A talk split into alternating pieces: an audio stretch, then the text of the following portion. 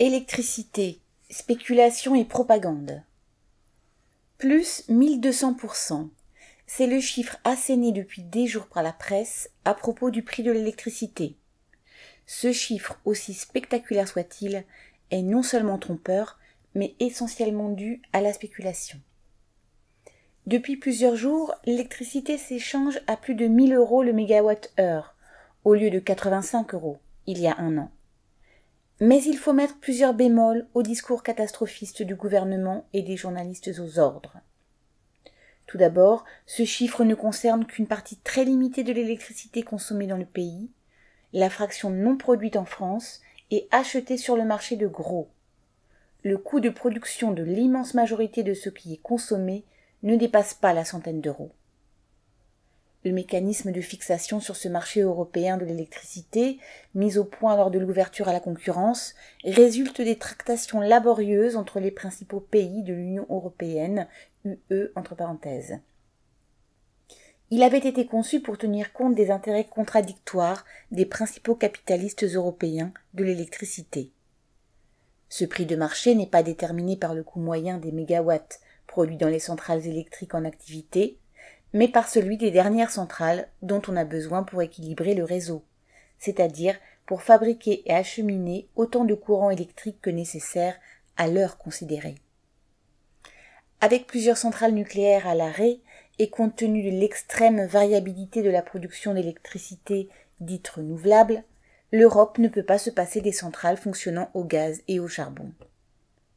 Or, les prix du charbon, du pétrole et surtout du gaz explosent. Les quelques grandes sociétés dont Total Energy qui dominent le secteur étranglent délibérément l'économie mondiale pour verser des dividendes sensationnels à leurs actionnaires. La hausse spéculative du gaz est telle qu'un méthanier chargé de GNL texan, ayant déjà traversé les écluses de Panama pour livrer en Chine, les a repassés dans l'autre sens car une meilleure affaire se présentait en Europe. Le coût de production de son gaz n'avait pas changé son prix de vente si.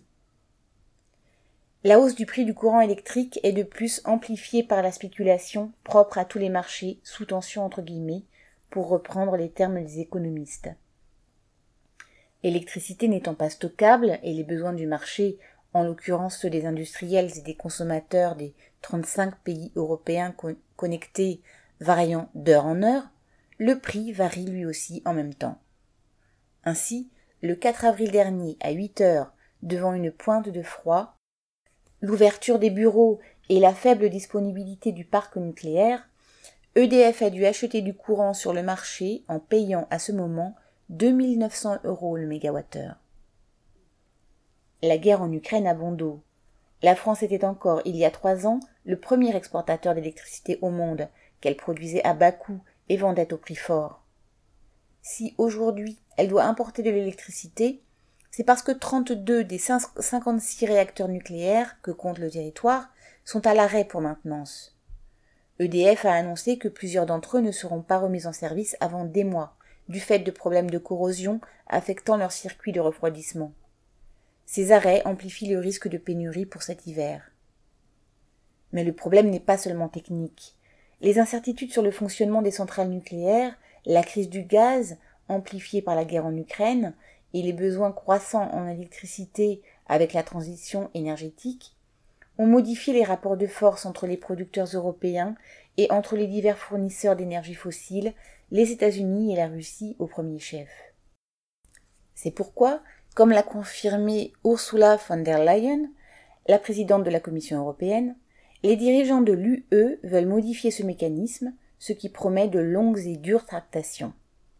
En attendant leurs résultats, cette dramatisation sur les hausses de prix sert à faire admettre à la population qu'elle va devoir consommer moins d'électricité tout en la payant beaucoup plus cher.